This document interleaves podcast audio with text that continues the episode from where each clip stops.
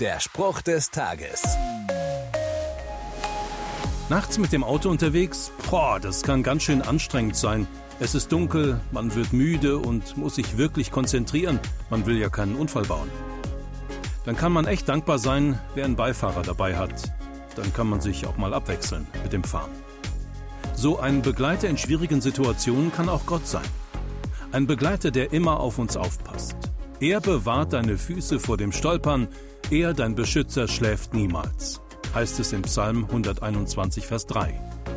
Wenn du müde und erschöpft bist, kannst du auf Gott vertrauen.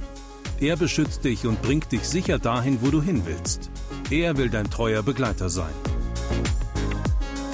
Der Spruch des Tages steht in der Bibel. Bibellesen auf bibleserver.com.